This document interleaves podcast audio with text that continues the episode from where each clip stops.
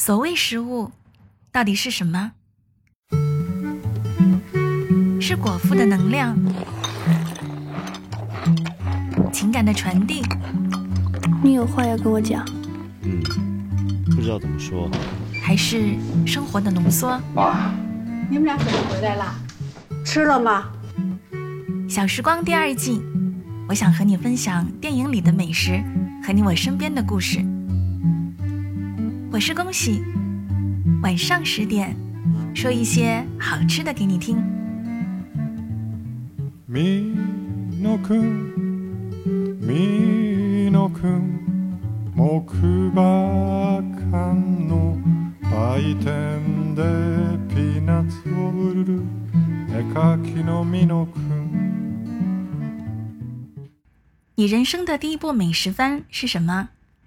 我想这个问题从八零后到零零后，答案并不一样。不过有一部剧从一九九七年开播至今，江湖地位无人可以撼动。它是什么剧呢？别急，听完下面这段音频，你一定会和我一样，瞬间说出它的名字。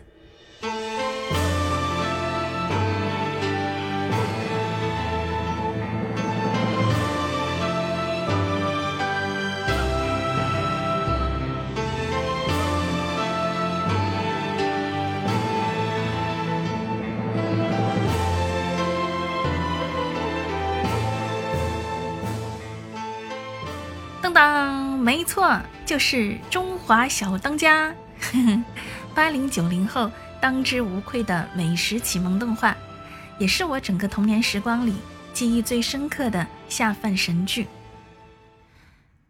虽然做了美食节目，但小时候我吃饭其实很挑的，猪肝也不吃，肺片也不吃，青椒、苦瓜、鳝鱼之类的，那更是抵死不从。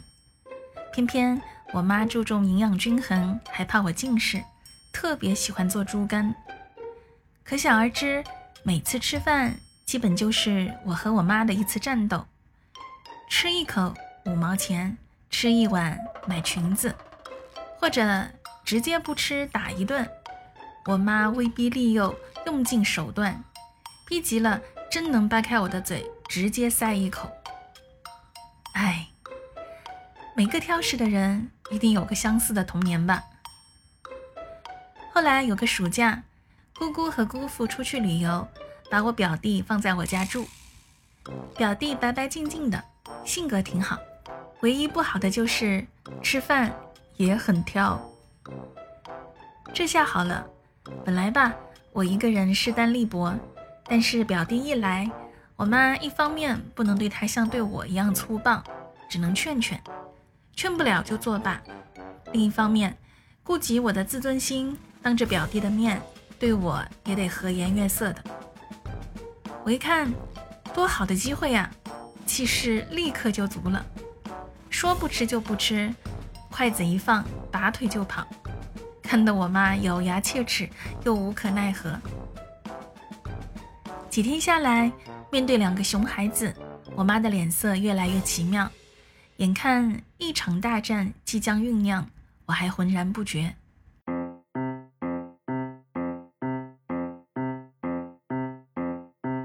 有一天，我妈深深地吸了一口气，还没来得及发作，我爸突然打开了电视，让我和表弟端着碗过去，边看边吃。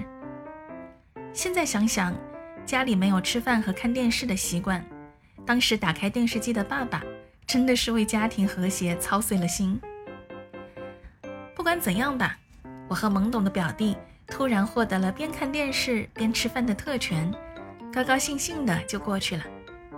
然后那金黄泛丽，连同电闪雷鸣的特效，魔术一样的吸引了我们的注意。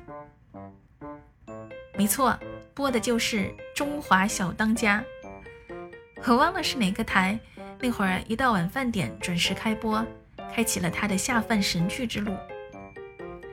整个暑假，我和表弟每天吃饭就盼着这个剧。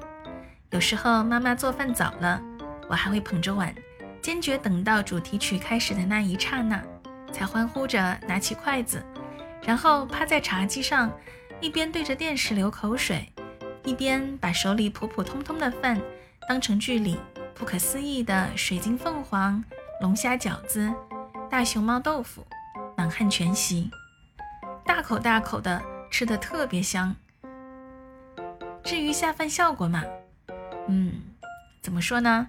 反正我俩都吃胖了。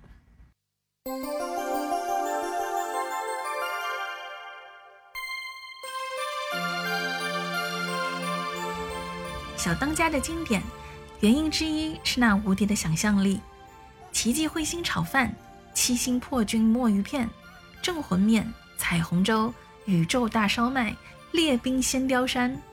从漫画到动画，真的让人觉得在奇幻世界里，整个宇宙的美食都在眼前。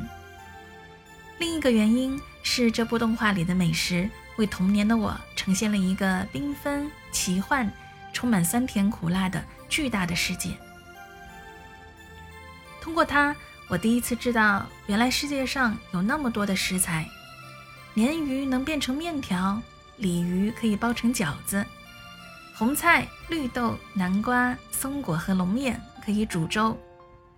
也是通过它，我第一次知道，饺子最重要的胜负关键在于皮儿和馅儿揉捏的程度。四川料理的极致是。辣香色烫麻五种味道的合而为一，他甚至很奇妙地影响了我的价值观。比如，我一直记得他说：“只要你心中常保永不熄灭的热情，总有一天你会像假熊锅巴一样绽放光芒。”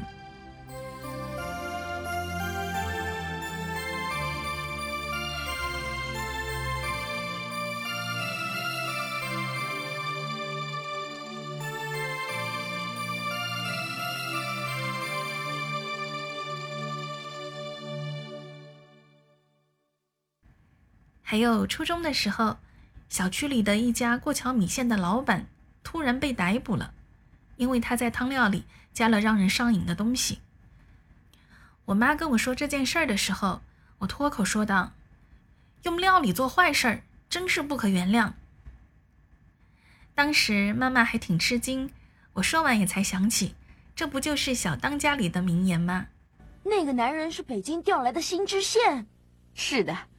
听说他因为不满被中央政策下放到南边，结果他一来之后就每天像那样要求吃好菜，一有不满就把餐馆关掉，连厨师的家人都得一起去坐牢呢。因为他这种行径啊，使得这个地方变得这么荒凉，真是太可恶了。嗯，利用料理做坏事不可原谅。如今童年已经过去很久了，我也吃过很多次麻婆豆腐、青椒肉丝。